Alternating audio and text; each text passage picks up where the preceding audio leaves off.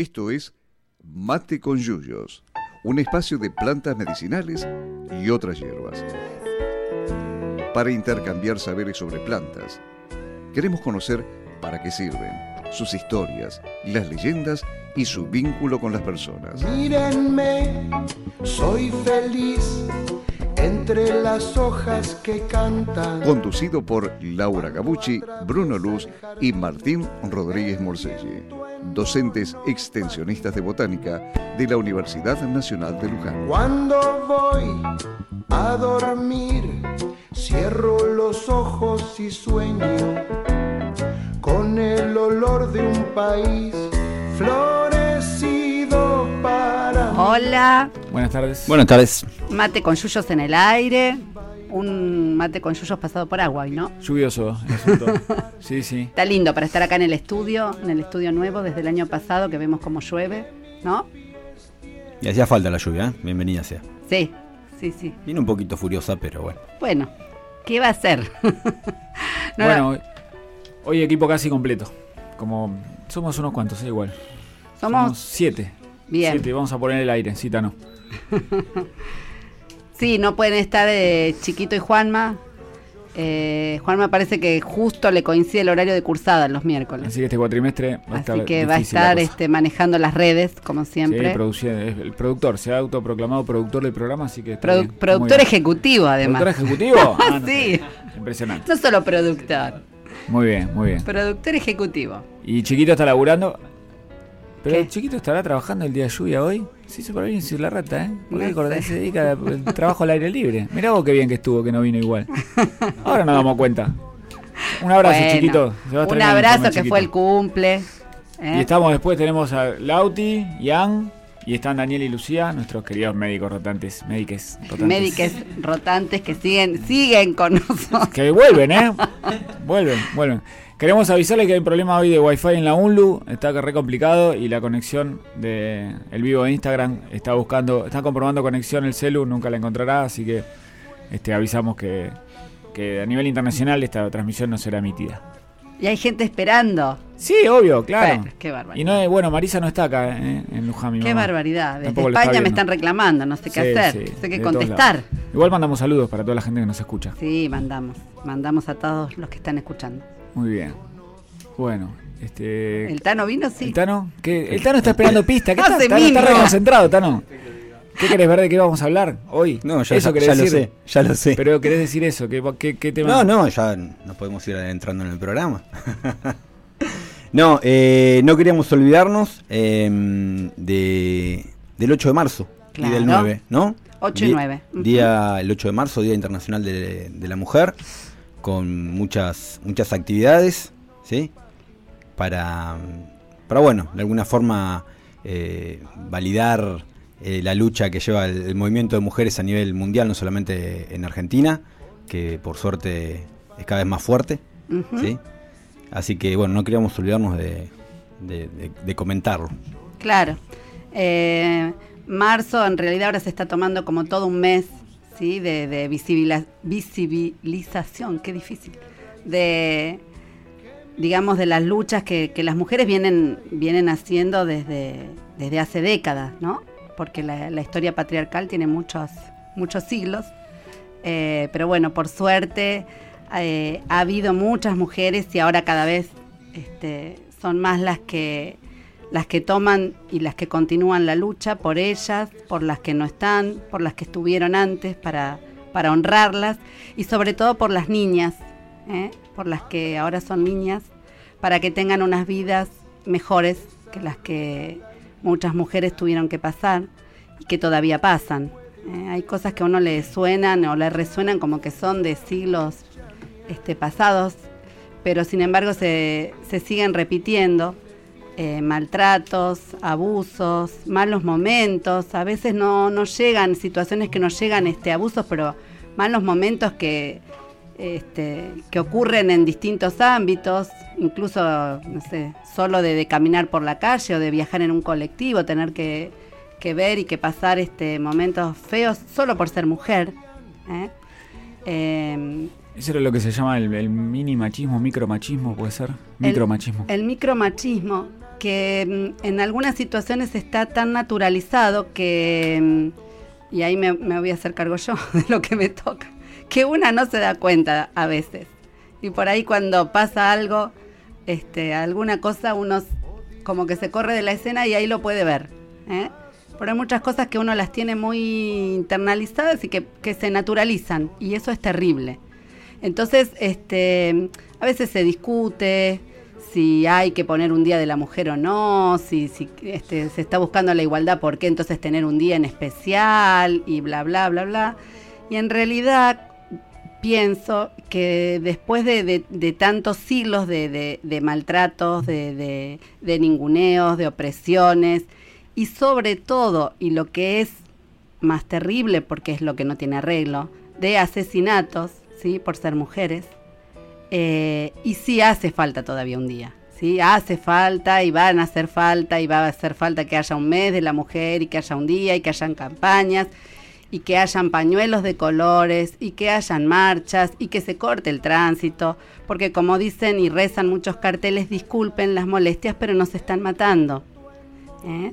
Entonces, bueno, será molesto, a algunos no les gustarán, eh, habrá ruido, habrá... Pero bueno, es la vida de, todas. Sí, y va a hacer falta mientras, mientras dure esta, esta situación de, opresión, ¿no? Eh, este, esta dominación. Eh, que me atrevo a decir que, quizás dure mientras dure el sistema capitalista, porque la opresión a, las mujeres no es más que una. Eh, es la mano, es una herramienta al sistema capitalista, una, una más de tantas para, para oprimir a un sector de, las personas. Claro. En este caso, las mujeres. Y va a hacer falta siempre y cuando o sea, ese día sirva para, para reflexionar y para llevar adelante acciones que cambien esta situación y no, y no que se convierta en un día más comercial de, un feliz día, eh, feliz y romántico por el solo hecho de, ser mujer. Porque muchas veces se confunde. ¿sí? Decir, ah, feliz día a la mujer, qué lindo.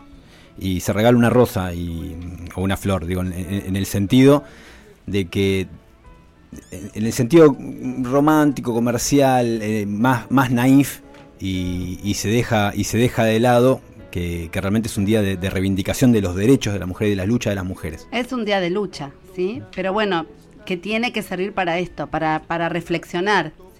Para que reflexionemos las mujeres, los varones, todos juntos. Eh, en realidad fue todo un, fin de semana que se inició con el 7, con el Día de la, de la Visibilización también eh, lésbica. El 7, el 8 el Día de la Mujer, el 9 el paro internacional de mujeres que hace unos cuatro años que se está haciendo y cómo mostrar la importancia de cómo las mujeres cuando no hacemos lo que hacemos todos los días, además hay toda una cantidad de acciones que uno hace por ser mujer, que pareciera que, digamos, que son obligatorias por ser mujer, que, que en general ocurren en las casas, pero no solo en las casas, que no, digamos, no tienen nada que ver con, con, que uno sea mujer, nada más que están naturalizadas y que recargan a las mujeres en su, en su vida diaria y que también uno en, muchos casos está tan naturalizado y tan internalizado que... Es lo que uno dice, ayuda, ayuda a tu mujer en tu casa, ¿no? no ¿Y cómo ayuda? Compartir las cosas de la casa. Claro. Son las tareas del hogar que hay que compartir. Y para los varoncitos, ¿sí? Eh, sigamos en esta deconstrucción tan importante para para, cambiar esta, esta situación. No es fácil porque son siglos y siglos de, sostener este, e, e, esta doctrina machista, entonces no, es, no, es, fácil. Nosotros bebimos eh, digamos, una, forma de hacer las cosas, ¿sí? vivimos en, machismo y, es difícil, sin duda es difícil dejar de tener ciertos privilegios. Eh, nadie quiere dejar de tenerlo, pero es necesario, muchachos, es necesario. si queremos cambiar esta situación es necesario, Tano, también este, educar a nuestros, a nuestros hijos de, manera distinta. Sin ¿eh? duda. Tener otra mirada eh, a los varones, a las nenas, o sea, ya ellos ya son, por suerte, ¿eh? por suerte ya son muy distintos, tienen otra, otra este, idea del mundo y de lo que hay que hacer, pero bueno, insistir con eso, ¿sí? Este, cada uno desde donde puede y este, digamos, es nuestro humilde aporte desde Mate con Yuyo, pero bueno, nos parecía que era importante empezar así, ¿no? sin duda. ¿sí? Hay muchos avances, pero falta un montón. Así que Pero bueno, siempre uno avanza un poquito, da, le parece que algún paso para atrás, ¿sí? Pero es solo para seguir de nuevo con más fuerza para adelante, ¿no? Así que bueno, en eso estamos. muy bien. Bueno, el programa de hoy tenemos que arrancar con el programa que tiene un tema especial, que se llama, en realidad es una dupla, ¿no? Es Un una dupla, un una dúo, dupla, una dupla inseparable. Separable. eh. Desde hace años, no siempre fue así, ¿eh? No, No, no. Ahora vamos Bien. a hablar, porque no La- siempre estuvo esa dupla así tan... La dupla es la cebada cervecera y el lúpulo. Ajá, Eh, dos plantas. Dos Dos plantas. especies vegetales. sí, claro. ¿Les querés decir el nombre ya? No, como ustedes quieran, eh, igual. Estamos preparados para decir el nombre científico en cualquier momento. No, porque como dijo dos especies vegetales, dije, bueno, ya, ya quiere decir el hay, nombre en gente que tal, hay gente que tal vez diga lúpulo y no sabe que es una planta. Capaz que piensa que es una cosa Claro. sintética a base de petróleo. Ah, no. Bueno, no, pues, bueno, Laurita, estamos reivindicando el lúpulo como Qué planta. barbaridad. Y para aquellos que no lo saben, o sea, porque es una dupla inseparable, porque son la- las dos materias eh, primas fundamentales para la elaboración de cerveza. Exacto. La cerveza, exactamente. Que ausente en la mesa de hoy. eh. Vamos Quiero a aclarar dejarlo- que no estamos bebiendo, estamos No. tomando mate. Tenemos los maníes en la mesa, pero. Tenemos no. maníes, pero estamos tomando mate nada más. Maníes porque también. Y ni es- siquiera le pusimos yuyo, que estos días estamos tomando mate con artemisia, ¿sí? con una planta de la que probablemente hablemos la semana que viene. Artemisa anua, sí. Eh, pero bueno. eh, Ajenjo el- dulce le dicen a Artemisa. También. Es un trío con el maní, ahora me doy cuenta. la cerveza. Claro, el es maní. un trío, mira. Porque es. porque Lo la- podríamos haber anunciado cervecera así, capaz que Y me captábamos echábamos más. el maní. No, este, pero maní. Ahí un- podemos hacer un, un programa sobre maní. Vamos a hacer, vamos a hacer. Bien. Bueno, no, por hoy tenemos una dupla. Bueno, el, el tema de la cebada cervecera. Arrancamos un poquito con la cebada cervecera, Tano, ¿te parece? ¿Eh? Parece bárbaro. Bien, es un cereal de invierno. ¿eh? Es uno de los primeros alimentos del mundo, eh, fundantes de la agricultura, allá Ajá. por el cercano oriente o por Medio Oriente, que al final resultaron ser lo mismo. Sí. ¿eh? Y que con la domesticación de los cereales, ¿eh? uno de los principales alimentos de, este, de los seres humanos, ahí cuando dejaron de algunos la, de ser nómades y empezaron a cultivar ¿eh? el cereal. ¿Se acuerdan que cuando hablamos del trigo comentamos que la corona que tiene la diosa Ceres eh, es de, de espigas de cebada y no de trigo? ¿Recuerdan eso? Yo ahora estudiando me, recuerdo que charlamos. Eh, era uno de los principales alimentos, la cebada. Y después cuando apareció un trigo con otras aptitudes fue relegada. Sobre todo porque la cebada, Ordium vulgaris es el nombre, ¿eh? se los quería decir. Ordium vulgaris. Estaba esperando. científico. La cebada se, se usaba para hacer un pan de mala calidad porque no le va bien porque tiene poco gluten. Poco gluten. ¿eh? En cambio con el, pa- el pan elaborado con trigo, con harina de trigo, andaba mucho mejor. Este, y por eso era el alimento de, de los pobres en el antiguo imperio romano ¿eh? y de los gladiadores. Pobres los gladiadores, aparte de que tener que ahí andar matándose entre ellos, le dan de comer pan de, de cebada, Pan, duro pan duro, ¿eh? un bodoque y poco esponjoso. y poco esponjoso. Y bueno. Pero bueno, eh, hoy en día se produce bastante eh, cebada, también forrajera, Claro. alimento forraje, y el principal la aplicación de la cebada, cebada cervecera, para la industria de la cerveza. ¿eh? Ya vamos a hablar en algún momento más de elaboración de cerveza, ¿no? Sí, por supuesto. dicho. Un poquitito más adelante, pero bueno, la cebada.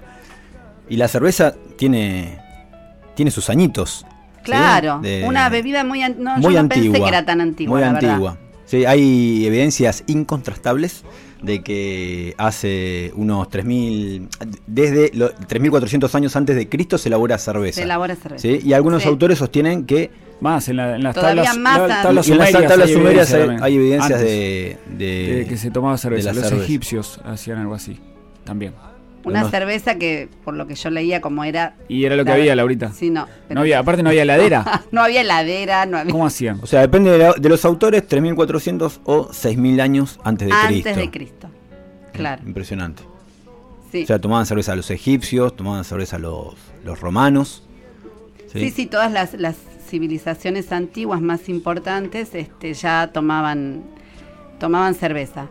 Y después, bueno, después en realidad cuando pasa a Europa son unos países, ¿no? Los que quedan como los principales productores de cerveza y otros se dedican más a producir vino. Claro, ¿No? exactamente. Lo, lo que es el norte de Europa Claro. se especializó más en la producción de cerveza, sobre todo estalla la producción de cerveza en la Edad Media y los países más cercanos al Mediterráneo se dedicaron a la elaboración de vino. Exacto. Y antes de, la- de- de meter el lúpulo, como en este dúo, en esta dupla, se tomaba la cerveza Ale. ¿Eh? Sobre Muy todo en el norte de Europa. ¿no? Más Era- liviana, que igual se conservaba, se conservaba bien, pero el lúpulo, este, ahí en, en la bibliografía dice, el héroe anónimo que descubrió mechar- meter lúpulo, hervirlo Claro. un- una hora y media con lúpulo. Bueno, yo hablé- Lo que hay que agradecerle. Claro, claro. Sobre la- todo lo que no. que dice que se dice que seguramente tenía una sotana el héroe anónimo porque en la época de la Edad Media el- por los monasterios pasaba todo estos descubrimientos que, te- que- de los que igual Claro. disfrutamos hoy en día y seguramente se descubrió en, en algún monasterio. lo que decía Laurita, que esta dupla inseparable en realidad eh, no fue desde, desde los inicios inseparable. El Claro. lúpulo se incorpora después, a finales de la, de la Edad Media. Y es el encargado de, de imprimirle un sabor particular, ¿sí? El- ese, ese amargo que tiene, además de cierto, cierto aroma. Y ayuda a algún, Sí, a la- algún carácter, a- alguna la- particularidad más Sí, la conservación. en cuanto La a la calidad, conservación. La claro. conservación Sí. porque se bebía cerveza Ale, la llamada Ale, era un tipo de cerveza en Inglaterra, y después estaba la cerveza con lúpulo. Y en principio en Inglaterra no la aceptaban, el sabor eran medio reacios. Pero después se dieron cuenta que en los barcos de guerra tenían que llevar este, el alimento y tenían que llevar bebida. El agua se les hacía, se les acababa, se les pudría, se terminaba siendo salobre y empezaban a llevar ale, que también se agregaba, y con el paso de las semanas se le agregaba el humor a los marineros, a los guerreros, y entonces empezaron a llevar cerveza, parece. Y yo, Y después las batallas eran de pioles, los, los tipos borrachos. Yo siempre me pregunto cuál, cómo, cómo se habrán originado ciertas cosas, ¿no? En este caso lo- los alimentos o las, o las bebidas, ¿sí? Eh, como decía Martín, ¿a quién se le habrá ocurrido meterle lúpulo a la cerveza? Pero en el caso de la cerveza, ¿cómo, cómo habrá surgido la cerveza? Y, y, lo- y la bibliografía dice que probablemente eh, su origen radica en un- una masa de pan mal hecha, ¿sí? Porque eh, para, hacer, para hacer pan básicamente se necesita lo mismo que se necesita para hacer cerveza, Claro. ¿sí? Almidón, le- levaduras y agua. Y agua. Y entonces proba- probablemente alguna, alguna masa de, de pan que en, que en algún momento se hacía con la, con la cebada se, se contaminó, se fermentó y a partir de ahí eh, puede haber surgido la, la cerveza. Así que El- muchas de las cosas, de lo, de lo que consumimos, eh, nació de casualidad. El primer registro de, de la asociación entre el lúpulo y la cerveza está en un monasterio, de, en unos documentos, un monasterio en Alemania, de 1736. Ajá. Eh, Así que ahí, por ahí. 1007, claro, por eso. Bastante Perdón, no, más. 1700 no, 736. Ah. quiten el 1000, quiten el 1000. Quiten el 1700. No, no, 736. Claro. Se cayó Bueno. el, el, El celu que- Instagram. el Instagram. Pero no la red, el teléfono. Ahí, Bueno, ahí estamos de nuevo. así que bueno, si quieren hacemos un, un corte, escuchamos un Hacemos un temita corte, musical. eh, escuchamos un tema este, Sí, justamente por el, por el 8 de marzo. exactamente, para conmemorar el Día Internacional de la Mujer, vamos a, a escuchar una cantautora mexicana. ¿sí? y todo un coro de mujeres. Eh, la cantautora se llama Vivir Quintana y en este caso interpretan Vivir sin miedo. Así que Hermoso. lo escuchamos, hermoso.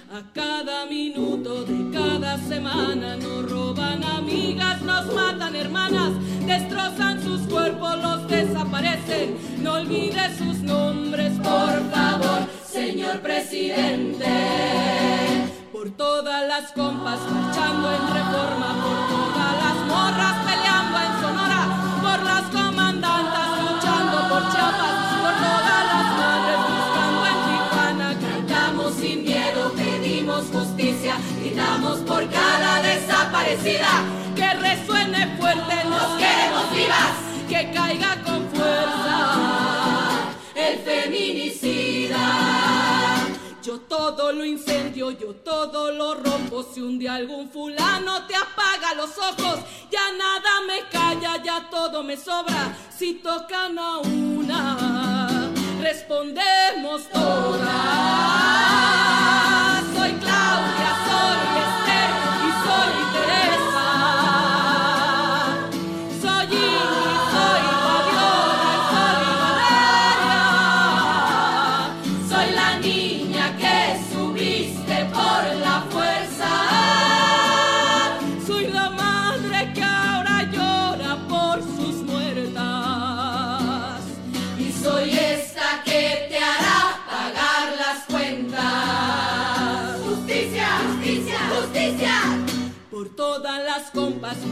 en reforma, por todas las morras peleando en Sonora, por las comandantas luchando por Chiapas, por todas las madres buscando en Tijuana. Cantamos sin miedo, pedimos justicia, gritamos por cada desaparecida.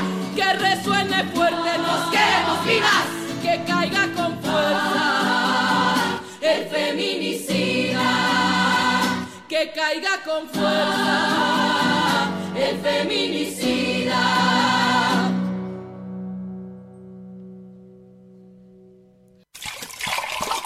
Ya calentamos más agua. Seguimos en Mate con Yuyos.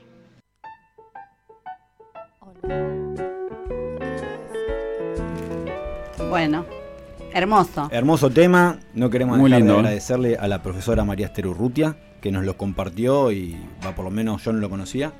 Y, y a Chelita, Chelita vecina amiga de, de Valle Verde, que nos compartió esta versión.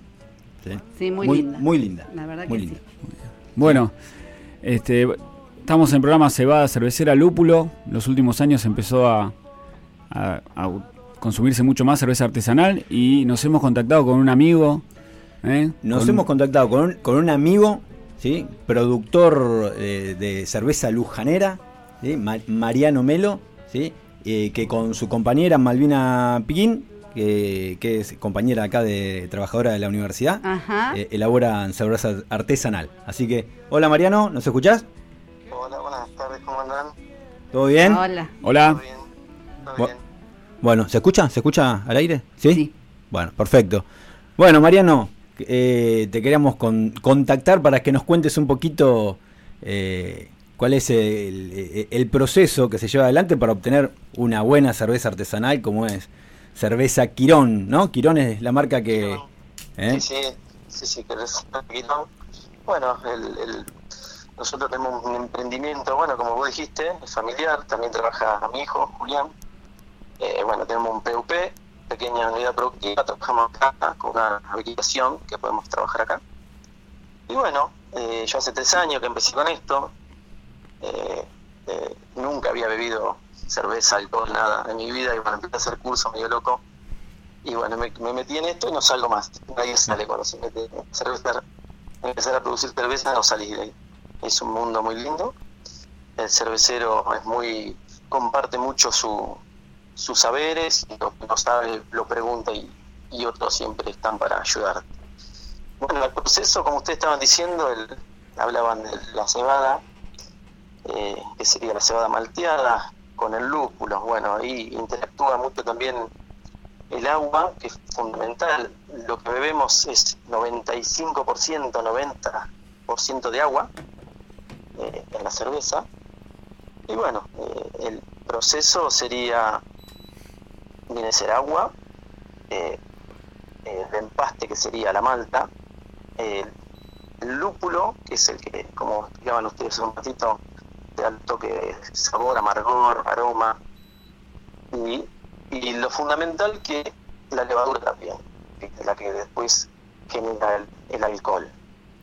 Eh, bueno, si quieren frenarme, preguntarme, yo ahora le voy, a, pregun- le voy a explicar un poquito el proceso, cómo hago el procedimiento de mi de 300 litros. Eh, como será ahora, hace un rato terminé de... Hice hoy, hoy hice un estilo alemán, muy suave, muy tomable. Ahí justo se, se escucha un poquito mal, Mariano. No sé si Se cortó somos un poquito, nosotros. no escuchamos. Sí. A ver ahí. A ver ahí, Ahí se escucha. Ahí mejor. ahí se escucha bien. Sí, sí, sí, ahí sí. Ahí va. No sé en, en qué no salió, bueno, no importa. No, no, no importa. no Bueno, importa. El proceso sería, es el empaste, eh, bueno, el em- yo tengo tres ollas que en una caliento el agua, se llama olla de licor. ¿Vos, vos, reci- Yo- vos recibís la malta? co- ¿Cómo, ¿Cómo viene la malta? No recibís el grano, Yo recibís. la, la malta la recibo en bolsa cerrada, eh, yo después tengo un molino para molerla y bueno, y trato de moler en porcentajes más o menos iguales entre eh, grano partido, que quede polvillo y grano eh, bien eh, molido, viene a ser en tres porcentajes. Después de ahí, bueno, una vez que yo hago el- la receta, las maltas bases, que serían Pale Pilsen, después tenés maltas especiales, que bueno, ahí entran las maltas caramelos, la manta brown, chocolate, según el estilo voy poniendo porcentajes como un 80% de base y un 20% en las especiales, que ahí voy, voy derivando si una malta negra 1 o 2%, según el estilo cerveza. Bien. Una vez que yo tengo eh, molida y el agua caliente a 75-80 grados, yo mezclo todo en una olla que se llama macerador, que tengo un falso fondo, que hace de filtro con la cáscara también de la malta que me hace de filtro. Eh, mezclo todos, que yo ahí voy a obtener en el empaste, que yo le llamo empaste, eh, ahí se obtiene eh, a una temperatura aproximada que se llama infusión simple, de entre 63 y 68 grados de temperatura. Por eso el agua la caliento 10 grados por arriba, más o menos. Una transformación del bidón en azúcar, Ajá. que ahí se transforman en alfa filasa, que son azúcar no fermentable, y en beta milanza, que son fermentables. Bien. Eh, luego de una hora yo logro, sosteniendo esa temperatura de macerado, que el azúcar se convier- eh, el almidón se convierta en azúcar. Claro. Eh, luego yo recirculo media hora ese, esa maceración para filtrar con ese falso fondo y la cáscara de la malta que me haga como de filtro. Media hora, filtro, 20 minutos, para luego llevar ese mosto, que es un, es un agua azucarada, ya lo llamamos mosto, a la olla de hervido, a un hervidor. Que a la vez yo voy lavando el grano con de la olla de licor con agua también a 75 grados de temperatura para ir arrastrando los azúcares fermentables y llegar a una cierta densidad que yo preciso para, para después eh, obtener eh, la cerveza cuando eche la levadura. Después, eh, en el momento de, una vez que obtuve toda la olla de, de hervidor llena, bueno, ahí trato de esperar con paciencia que empiece a hervir, porque bueno, cuando hay muchos litros tarda un poquito. Y bueno, y ahí viene a donde empieza a interactuar el lúpulo. Según el estilo cerveza, lleva cierta cantidad en gramos por litros de lúpulo. Eh, una IPA, que ustedes estaban hablando del tema del lúpulo, del viaje de barcos. La Indian Pale Ale se llama Indian Pale Ale porque le agregan mucho lúpulo para que no se oxide la cerveza. Y el lúpulo es un antioxidante. Y para que llegue bien al lugar, a la India estaban peleando los soldados.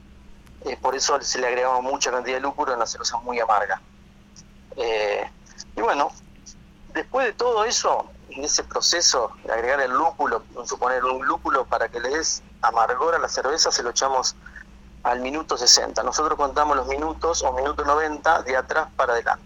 Es decir, minuto 0 es cuando terminamos de la cocción y minuto 60 cuando empezamos a, cuando empieza a hervir. Ajá. En esos 60 minutos nosotros vamos agregando adiciones de lúpulo, de amargor cuando arranca y después, pasada la media hora de hervor, se le va agregando para sabor y aroma el lúpulo. Según el estilo de cerveza lleva más cantidad o menos cantidad de lúpulo. Mariano, la que yo hice perdón, hoy es muy suave, lleva una pregunta. pequeñas cantidades de lúpulo y según la variedad del estilo la variedad de lúpulo. Acá en Bolsón tenemos bastantes variedades de lúpulos nacionales que son muy buenos. Ahí está. Yo lo utilizo mucho. Y bueno, y anda muy bien esos lúpulos.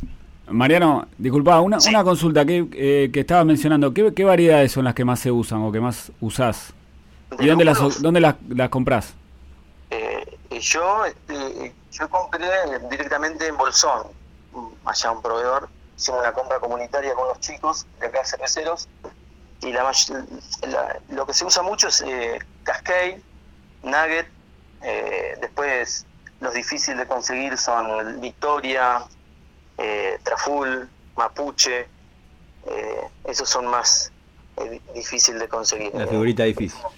Muy, muy, muy, muy buenos lúpulos. ¿Y cómo viene el lúpulo? bueno, ¿En, ¿Viene en, en pellets? ¿Viene? ¿O viene en fardos? Vienen ¿Cómo- cómo? peletizados, sí, Peletizados. porque en flor, que la flor es una flor hembra, es como si fuera de prima hermana de cannabis, eh, eh, los aceites que se sacan del lúpulo cuando se lo peletizan, las flores es hembra, la planta es hembra. Eh, sí, porque perdés mucho, de traerlos de allá para acá, podés perder mucho aroma, se pierde mucho, por eso se peletizan Bien. A, a ver, repasando un poco, a ver si, a ver si entendí. Sí. Vos recibís la, la, la malta, ¿sí? Con, Sí. Ya viene el grano malteado. Nosotros ahora contamos bien lo que es el malteado. Es simplemente es el grano Sí. germinado. Se Eh, germina, se corta la germinación y se le da un proceso de secado y un proceso de tostado. Según el secado a la temperatura, eh, sa- salen las maltas base, que sería la P y la Pilsen, y después según el grado de tostado, tenés caramelo 30, 15, 60, según el grado que tenga, es da sabor al- a la cerveza. Como una caramelo 60 te da mucho caramelo, como lo dice, te puede dar también una 140 eh, mucho pan, bizcocho, fruto seco.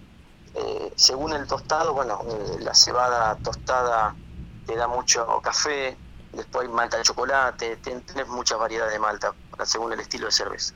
Entonces, vos recibís el grano malteado, lo molés vos, ¿sí? Sí. Ahí haces lo que es la, la maceración, la pones en, en agua, lo calentás, ¿sí? Durante... Caliento el agua y sí. macero con esa agua. Exacto. una obra en reposo, Y, y después, eh, o sea, para que se empiece a agradar el, el almidón. Después, claro. De- Ahí he convierto el almidón en azúcar fermentable. después hervís, ¿sí? Pues durante una hora estoy hirviendo y voy haciendo adiciones de lúpulo según el estilo de cerveza. Está bien. Y después. Fil- eh, filtrás. Claro, una vez que yo termino de hervir, eh, la paso por enfriadores de placa o contracorriente, o hay enfriadores de inversión, hay varias, va- varios enfriadores para que yo lograr de 100 grados bajarlo a menos de 25 o 30 grados para poder después agregar la levadura, que la levadura se, se agrega más o menos después de menos de 20 grados Ajá. la cerveza, porque en esa temperatura eh, fermenta entre 18 y 20 grados. eh, y la fermentación que yo hago de mi cerveza la hago entre 18 y 20 grados. Bien. Durante 5 o 7 días fermentó eh, ese mosto que se va a convertir en cerveza. Exactamente. O sea, la fermentación es la responsable de la producción de, de alcohol y de gas. De gas. ¿sí? Claro. Nosotros hacemos todo el proceso y la que va a mandar a lo último va a ser la levadura, como nos quede el producto terminado. Nosotros le damos todas las condiciones necesarias, lo mejor posible, en, en los procesos, tratando de, de mantener el pH en la, en la maceración, en el, en el hervidor, que tenemos un rango de entre 5 y 5,6 de pH eh, que manejamos. Y dentro de ese parámetro sabemos que estamos haciendo las cosas bien para darle un buen alimento a la levadura y controlando la temperatura de fermentación, ahí logramos un buen producto que después pasaría, después de esos 6, 5, 7 días de fermentación, cuando termina la fermentación, lo pasamos a, al proceso de madurado, que también tarda entre, según el estilo de cerveza, 15, 20, tarda un mes. Hay cerveza que yo la tengo dos meses madurando eh, para que redondeen todos los sabores, para después embotellarla o embarrilarla y salga a la venta. Perfecto. O sea, desde, desde el momento en que molece, desde que pones a, a- a macerar hasta Sí. que obtenés la cerveza lista para, para tomar, está bien, en función de, del tipo de cerveza varían la cantidad de días, pero en promedio, ¿cuánto se tarda en obtener una cerveza? 20 días. 20 días. Sí, más o menos, 20 días, sí. Hace 20 días que estabas 20 haciendo, Mariano. ¿Tenés cerveza para hoy? Porque vamos a buscar. sí, hay, hay cerveza. Mariano, la, la pregunta es, ¿se puede, ¿se puede vivir eh, de la producción de, de cerveza artesanal? Y yo ahora estoy tratando. estoy tratando de meterle a esto. Eh, eh, estamos trabajando todos los días. Bueno, sí, sí, hasta ahora, el año pasado tuve un poquito, bueno, de, de altibajos, pero bueno, le estamos metiendo a esto y, y está, está dando frutos, por suerte. Eh, Buenísimo. ¿Y dónde, dónde se puede conseguir la cerveza, Mariano? Cerveza Y Quirón, Luján- ¿dónde podemos en comprar? Luján, eh, ahora eh, la tengo en Nuque, que hay Ah, unas cervezas de brown con, al- con avellana, que es la fruta seca. Eh, y después en la galería hay también el mismo estilo y de frambuesa. Yo tengo varios estilos, eh, pero bueno, en esos dos bares acá en Luján tengo en esos dos bares eh, esos estilos. Eh, después, bueno, en mi casa también podés venir a buscar botellas o recargar un growler. Tengo mucho más estilos. eh, yo estoy en el quinto. Eh, y bueno, y después trabajo mucho con alquiler de choperas para eventos, cumpleaños, puntadas, así que cuando se junten eh, pueden alquilar o le puedo donar Acá nos estamos preguntando por qué no nos mandaste una chopera al programa, pero bueno. Che, Mariano, eh, ¿algún Facebook o algún lugar de, de contacto? El Instagram, Instagram. Bien. Sí, Quirón, Quirón. Así, con K. con K. Con K. Perfecto. buenísimo. Para... Bueno. Y me habías comentado, ¿hay alguna actividad, no? Que se viene. Se viene una actividad en Rodicio el 21 y el 22 de marzo, de las 18 a 23.30. El año pasado se hizo, este año esperemos que se haga porque está todo encaminado, pero bueno, con el tema esto de coronavirus me parece que se está complicando. Eh, eh, no digo complicando Luján, pero por lo que veo en la tele están muy, muy alertando a la gente. Hasta, hasta encaminado, así que esos dos días vamos a estar ahí somos siete productores locales, eh, cerveceros, que vamos a estar ahí, y va a haber food trucks, bueno, eh, va a haber eh, bandas locales, y me parece que cierra, eh, eh, ¿cómo se llama este muchacho? Iván Noble. Iván Noble. El Bien. domingo cierra Iván Noble, Perfecto. eh, la fiesta, esperemos que se haga. Así que di- si se hace 18, 21-22. 21 Y 22. 22. Sábado y domingo. Sábado y domingo de esta semana, no, la otra. La otra. Sí, Así que, bueno, buenísimo. Te, buenísimo. te hago una pregunta. Vos dijiste Sí. que, te- y de hecho yo he probado eh, esas cervezas con, eh, con frambuesa, por ejemplo. ¿En qué momento, qué le agregás de la frambuesa, por ejemplo, y en qué momento se lo agregás? La frambuesa yo, bueno, ahora estoy trayendo frambuesa de bolsón fresca, de una productora de allá. Eh, yo se la agrego, yo la congelo, después se la agrego en la parte, cuando estoy terminando de hervir, por el tema de pasteurizarla, eh, se puede echar en la maduración, pero corre más riesgo de que se te contamine la cerveza. Yo la agrego, cuando estoy terminando, apago el mechero, eh, todavía está 100 grados, yo agrego la cerveza ahí, después hago el whirlpool, que el whirlpool es revolver y hago como un cono para que después todos los elementos se asienten en el fondo de la olla y no me pasen por un inflador y me lo tapen. En ese momento yo agrego eh, la frambuesa. Y la avellana, que ya que compré la brown con avellana, esa yo la macero en whisky, la avellana, la muelo, la macero en whisky durante 10 días. Una vez que termina el proceso de fermentación, la paso frío, que es amadurado. Como eso está ya estéril con el alcohol del- que tiene el whisky, ahí la, la echo en maduración y la, la dejo que repose por lo menos 20 días para que redondee los sabores. Buenísimo, no, no sabés las ganas que nos dieron de, to- de tomar una cerveza.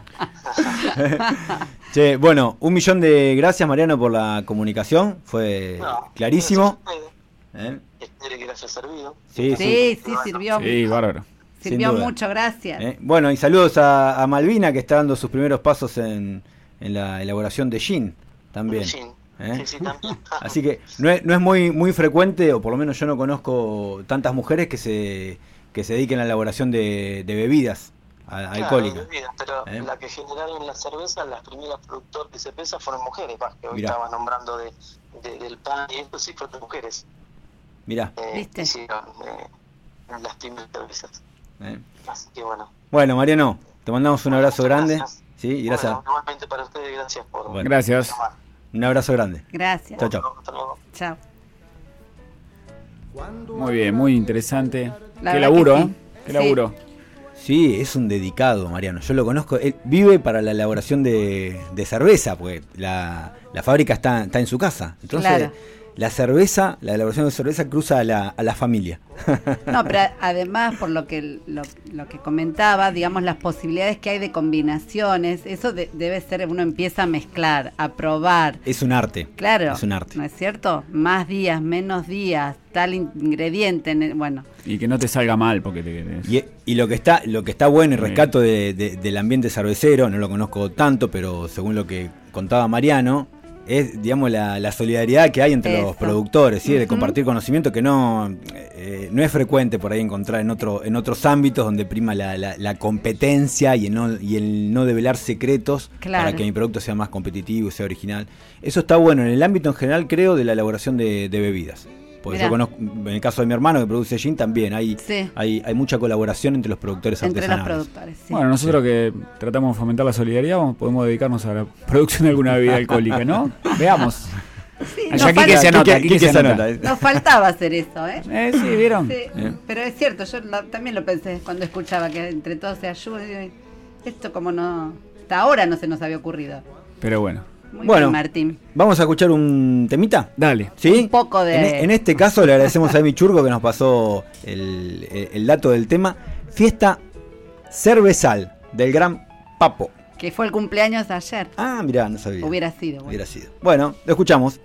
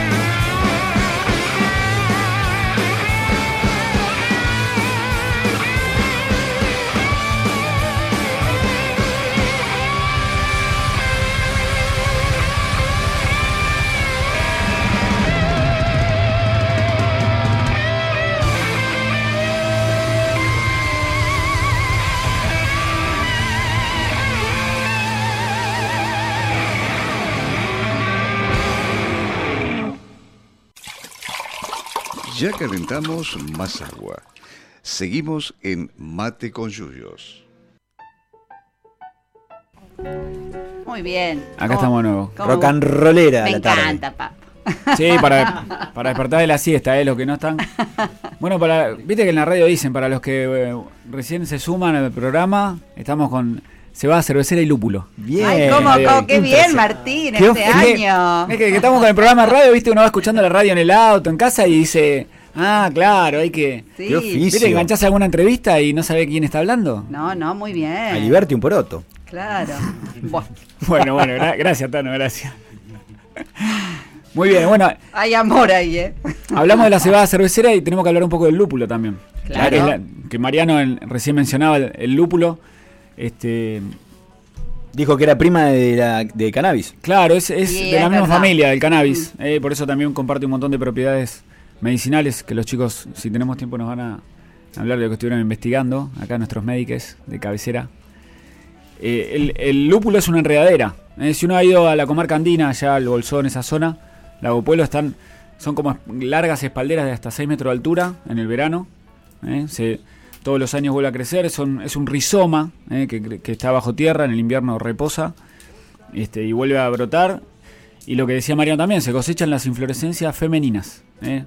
Hay plantas masculinas y plantas femeninas. Se cosecha la- las inflorescencias femeninas, son las que tienen lo que le dan ese sabor a la cerveza.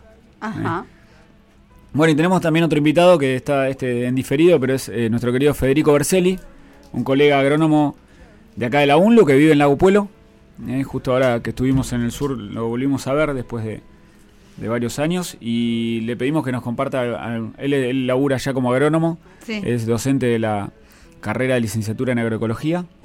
De este, la Universidad Nacional de Río Negro. la Universidad Nacional de Río Negro y bueno, y labura con el tema lúpulo y conoce. Así que, ¿lo escuchamos, les parece? Sí.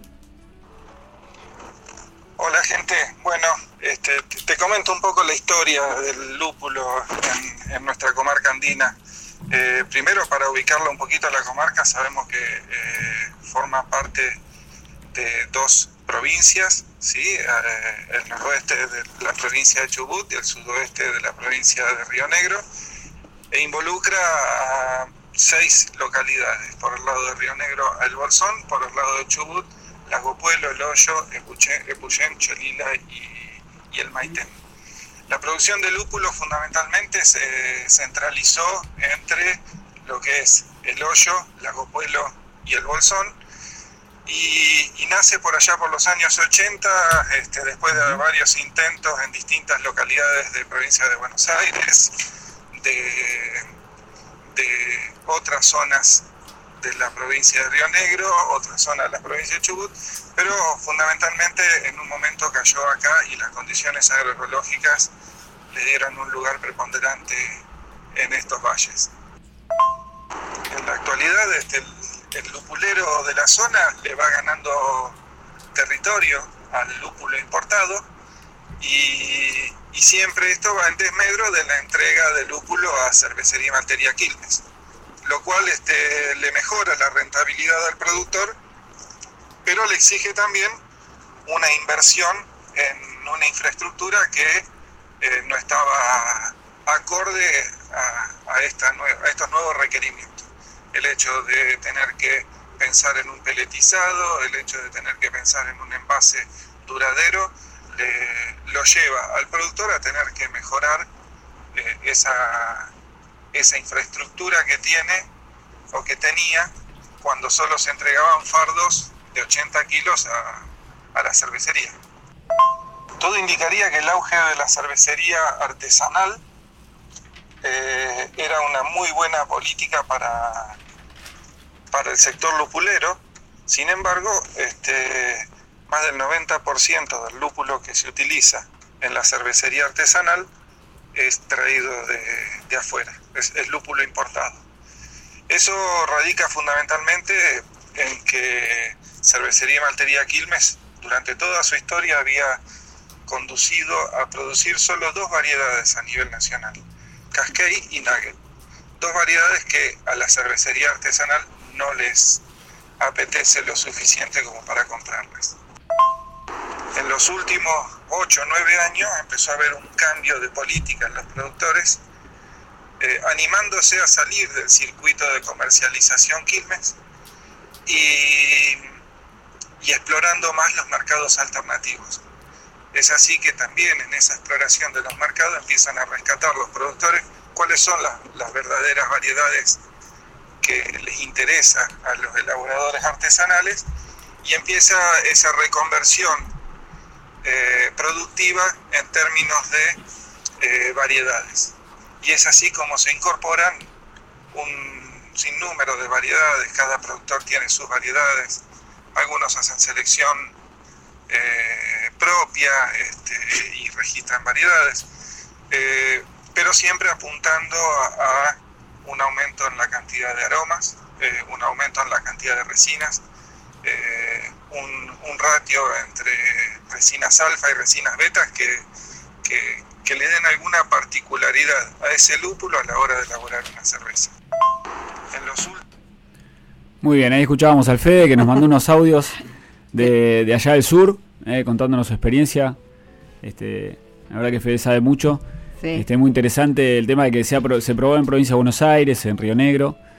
Este, después nos contaba también en algún otro audio que en Río Negro hoy en día es una zona de, de producción de lúpulo, eh, por eso también quedan, quedan pocos lupuleros allá, o se ha concentrado el lúpulo y también nos contaba los problemas con este, la maltería Quilmes. eh, que- Con el monopolio. Con el monopolio del, con el monopolio en realidad de la compra del, Claro. del lúpulo. Claro. ¿eh? Este, sí, complicado.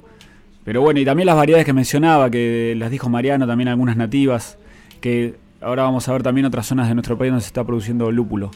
Eh, pero interesante el, el tema del lúpulo. Y hablaba de, res- de resinas. ¿sí? Esas resinas están en, en unos pelos glandulares eh, de esas flores femeninas. Sí, los otros compuestos también que menciona que tienen que tener cierto equilibrio y que hacen a la calidad del lúpulo.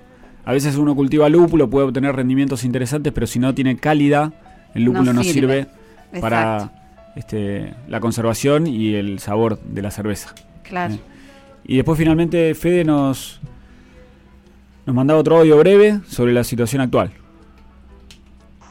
Es así como la comarca, después de 20, 30 años de, historia lupulera, eh, fue desgranándose en términos de productores y en la actualidad solo quedan cinco productores, eh, de los cuales cuatro son medianos y uno es grande, eh, y después quedan algunos otros que producen a muy, muy pequeña escala, pero que no, no, no interfieren en el mercado porque prácticamente es para uso propio.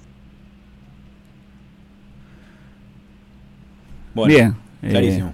Sí, sí, bueno, la comarca andina, el lúpulo, uno piensa, va, que conoce este lúpulo, se produce mucho en, en Alemania, el lúpulo, es uno de los grandes productores, Canadá, Estados Unidos, ¿eh? y se importa mucho, ¿eh? Claro. se importa mucho, el 90% del, del lúpulo que, que, se- que usan los artesanales hoy en día también es, Es importado. ¿eh? este, así que bueno, una- este, ot- otro lugar que tuvimos la, la suerte de conocer la experiencia donde se produce lúpulo es en, en San Luis, en Merlo, están este, también un grupo de productores cerveceros, ahí de la, la comunidad de cerveza artesanal de, de Merlo San Luis, se juntaron para ver si podían producir su propio lúpulo, a ver si daba las condiciones agroedafoclimáticas para, para ver, empezaron a ensayar, probaron con ocho variedades, Sí. este, el- hace dos años y bueno, y siguen y tuvieron muy buen, muy buen rendimiento cuatro variedades y volvieron a probar con cuatro variedades y vamos a escuchar el... Este, nos comunicamos con Alejandro Suyama, nuestro amigo de allá de, de la, la Facultad de, de San Luis. El Tano Sí. está buscando los audios, yo tengo a mano Tano, los Dale. audios, me parece. Este, Ellos donde- están en el, en el paralelo 32. La comarca andina es el paralelo 42. Y, y Ale nos decía que el desafío era hacer la producción de lúpulo acá, en, este, en estas latitudes del paralelo 32. Y les ha ido bien, por lo que cuenta. ¿Eh? Sí, lo vamos a escuchar que nos, nos va a decir al- algunas cositas de- del tema. Dale. Si logro poner el audio. Hola amigues de Mate con Yuyos. Bueno, les queríamos contar una experiencia aquí en la Facultad de Turismo y Urbanismo en Merlo, San Luis.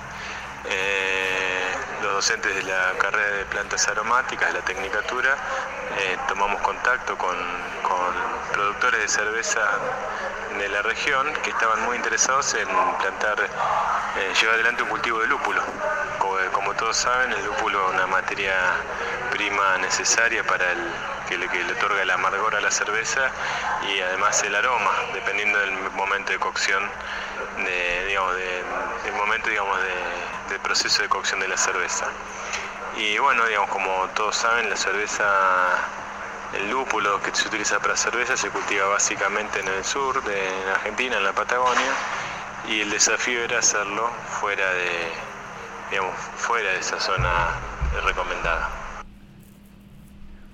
Se me cortó el audio porque... Ahí sigue, ¿eh? Espere. Así que bueno, ellos eh, por iniciativa de los cerveceros trajeron el material original, que eran rizomas, que habían tomado contacto con Hernán Testa, que es un poco el referente que hay en Argentina, un ingeniero agrónomo que, bueno, que está como referente respecto del cultivo de lúpulo y armamos un proyecto de voluntariado de la Secretaría de Políticas Universitarias que se llamó El lúpulo en el paralelo 32. Básicamente pensando en eso, ¿no? como contraposición a, lo que tradicionalmente se conoce que es el cultivo en el paralelo 42. Y la verdad que el, resultado fue muy exitoso, eh, todavía están en fase de evaluación porque el lúpulo eh, tarda unos 4 o 5 años en establecerse definitivamente. Los primeros análisis fueron muy prometedores. En este momento eh, tenemos nueve variedades en ensayo. Eh, y ya tenemos cuatro, que eso está en el campo, digamos, que tienen los cerveceros. pero en la facultad el, último verano hicimos la plantación de cuatro variedades dentro del campus universitario y la verdad que estamos como muy entusiasmados con, los resultados que podamos obtener. De las variedades que se ensayaron, eh, varias son de las, bueno, las principales, ¿no? como es Nugget y eh, Nugget, eh, Cascade, que son las más utilizadas. Eh, pero también incorporamos algunas de las variedades que han sido seleccionadas en la Patagonia, como mapuche, catarata eh, y algunas otras más. Eh, y o algunas que tienen algún aroma en particular, como es bullion, que no son tan frecuentes, pero, pero sí son eh, requerida digamos, para el, proceso más, más refinado de la cerveza para obtener algunos este, sabores y aromas especiales. Muy bien, gracias Ale, ahí está. Un genio Ale. Sí, sí. sí. Lo que es increíble es la, velocidad a la que crece el lúpulo. Porque ahí en, Merlo estaba brotando a fin de noviembre, ya empezaba a brotar. Ajá. Y tiene una altura de 3, 4 metros 5 y se cosecha en enero. Ya. Mirá. Este, así crece rapidísimo. Por lo menos ahí. Así que está, está bueno que los productores se junten, que se asesoren, que este, la universidad pública pueda aportar al desarrollo local. Sí, que aparezcan alternativas con estos cultivos que si bien son tradicionales para una zona, para esta no. Y bueno, pueden aparecer como, como otra posibilidad. Bien. Bueno, no hay que cansarse de este, buscar alternativas. Claro. Bueno, ¿podemos hablar algo antes de irnos de, de, los usos medicinales? Vamos, ¿Eh? vamos. Para que los chicos nos cuenten. Le, escuchamos la voz a Lucía y a Daniel. Sí, por favor. Sí, no hay momento chiquito en el aire, pero hay momento médiques en el aire. Bueno, ¿qué tal? Buenas tardes. Aquí estamos con Lu, nos enfrentamos. Eh, bueno, en cuanto al lúpulo, eh, hay una disposición en la ANMAT que lo reconoce como un fitoterápico que se puede utilizar para el tratamiento sintomático de los estados de nerviosismo y problemas de leves de insomnio. ¿sí? Su uso es por la vía oral y las dosis o posologías recomendadas pueden ser en forma de infusión, 0,5 gramos por taza, de 2 a 4 veces por día, o en tinturas, eh, donde se utiliza el solvente de extracción, eh, 1 2 mililitros, 1 a 3 veces por día. Hay precauciones, obviamente, como cualquier este, medicación, alimento, que no se recomienda en niños menores de 6 años. Este, tampoco está recomendado el uso en embarazadas eh, por el efecto estrogénico, este, ni durante la lactancia. En cuanto a lo sedativo, eh, la bibliografía decía que los efectos eran similares al, provocado por el tetrahidrocannabinol, ¿no? Justamente, por el THC, que presenté en, la marihuana. Eh, bueno, y después hablamos un poco de la cebada. Que mm, la cebada es un cereal, como dijeron antes.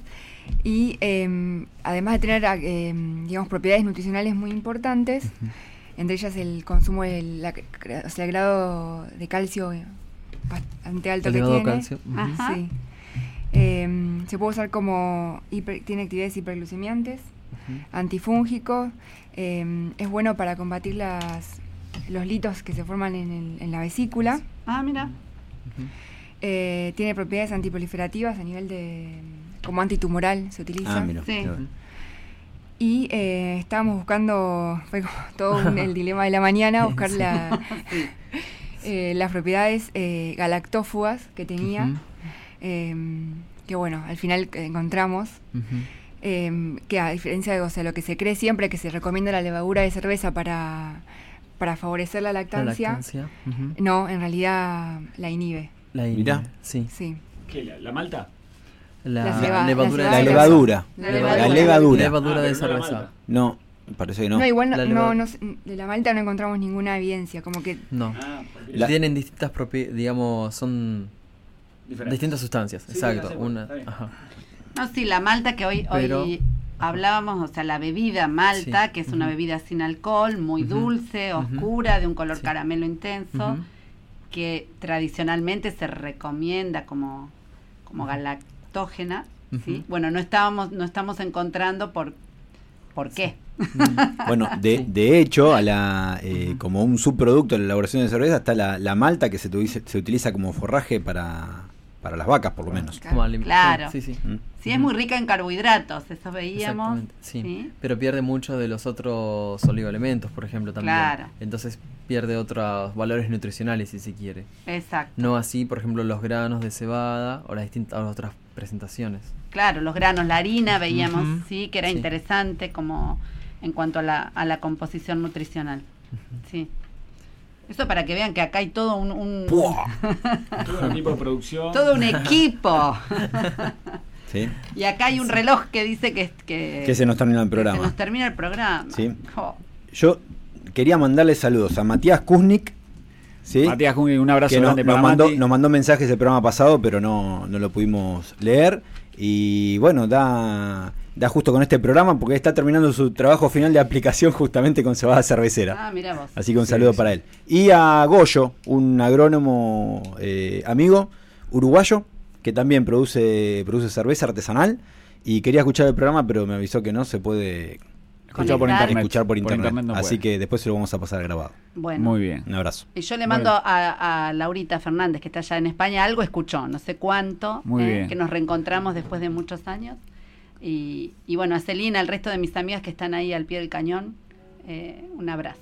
Gracias, Laurita. No, de nada. Avisos parroquiales. Avisos, avisos, sí. Sí. El martes 17 de marzo, ¿sí? Vamos a tener un taller de propagación de plantas medicinales. Martes que viene. El martes que viene, en el vivero de la, de la universidad. ¿A qué hora era? De 9 a 11. De 9 a 11. De las 9 a 11. Sí. La mañana Es una actividad libre, gratuita, sin inscripción previa. vengan derecho a aprender. Los que ya vinieron saben dónde se, dó- dónde se realiza. Los que no vinieron, Hay que Entren empezar a la universidad y pregunten por el vivero. Por el vivero de botánica y no. La gente de seguridad está acostumbrada a llevar gente hacia botánica. Sí, sí. ¿eh? Así Bueno. que los va a llevar seguro. Y otra actividad el, el sábado y el domingo, eh, el 14 y 15, en la ciudad de Mercedes se realizará el, once- el Onceavo. once- onceavo encuentro pluricultural de pueblos fumigados hacia la agroecología y el buen vivir de la provincia de Buenos Aires. Sí, es, es en, el, en el ex instituto Martín Rodríguez. Bien, Ah, bueno. ¿sabes a qué hora arranca? Porque ahí no, No, no estuve tratando de buscar y, y la, la internet de la UNLU no me permitió buscar. con- No, un, un miércoles difícil hoy. Sí, porque, pero bueno, cosas. cualquier cosa que nos escriban por Instagram y vamos a tratar de, de conseguir información. Organiza Bien. la asamblea Mercedina por la agroecología, tal vez buscando en las redes puedan contactarse Seguramente, directamente. seguramente que aparezca. Y otro otro aviso que el viernes está el mercado sustentable en Luján, Ah, que abre mirá. por la mañana. No, no me acuerdo bien el horario, creo que de 9 a 1. Creo Pero que sí. mu- muchísimos productos en el- los galpones de, de Belgrano y Las Heras. ¿eh? Perfecto. Ahí va a haber productos frescos, eh, elaborados, lácteos, Qué de bueno. todo. Es la, la primera vez que abren, supongo que todos los viernes, o ya avisaremos. Averiguaremos. ¿eh? Sí, averiguaremos, y averiguaremos, Ahí se fijó Lu que empieza a nueve y media. El La- encuentro, el del, del fin de semana. en sí, Mercedes. que nos, nos pasó, nos ¿Eh? recordó Sabrina Costa Tártara, así que estamos cumpliendo. Y otro aviso que el lunes el equipo acá va a estar en la escuela 12, ¿no? El equipo de plantas medicinales. El equipo de plantas medicinales va a estar trabajando, sí, con la comunidad de la Escuela 12 eh, toda la mañana. Eh, un poco el, el tema que vamos, a, que vamos a trabajar este va a ser el tema, que no sé si están de acuerdo, que vamos a tener el mate con yuyos la semana que viene. ¿sí? ¿Qué Vamos- tema? Y ya que hay, vamos a decir la palabra que más se dice en estos, en estos últimos días en, en todas las radios, televisiones Y en el mundo. del mundo. ¿eh? Vamos a, a hablar un poco de coronavirus, ¿sí? Y de otros virus que, que andan por ahí y de las medidas este, preventivas que, que podemos este, empezar a usar, ¿sí? Eh, con eso vamos a trabajar en, en- en la escuela con los niños y de eso vamos a hablar en el programa. ¿Y qué plantas? Porque por supuesto que hay plantas, como decimos siempre, que nos van a poder ayudar a tener las defensas lo más altas posibles, ¿sí? Para Defendernos del ataque de estos defendernos, virus. para, para capear el, el- el ataque de los virus. ¿eh? Así que el, el mate con yuyos que viene imperdible, como todos. ¿No es cierto? Exacto. bueno. Bien, vámonos antes que nos saquen las cosas. Nos están por Gracias, sacar. Quique, Quique, nos aguanta, ¿Eh? pobre. Saludos a todos. Chao. Nos vemos el miércoles. Hasta el Al sábado se repite, esperen, a las 9 Sí, de la a las mañana. 9, que nos No mandamos sé- la macana la otra vez. A las 9 de la mañana que teníamos mal el horario. Porque dejen de hacer lío ustedes Dijimos, dos. cambiar- nos cambiaron el horario y no sabíamos. el cartel salió a las 10 como el año pasado y, Y bueno. amiga, am- amiga reclamándonos a Sí. qué hora empiece, cuándo está el programa. Bueno, Bueno, ahora no, sí, chau. chau. Chau. Esto fue Mate con Yuyos, un espacio de los proyectos de extensión de plantas medicinales del Departamento de Ciencias Básicas de la Universidad Nacional de Luján, conducido por Laura Gabucci, Bruno Luz y Martín Rodríguez Morcelle.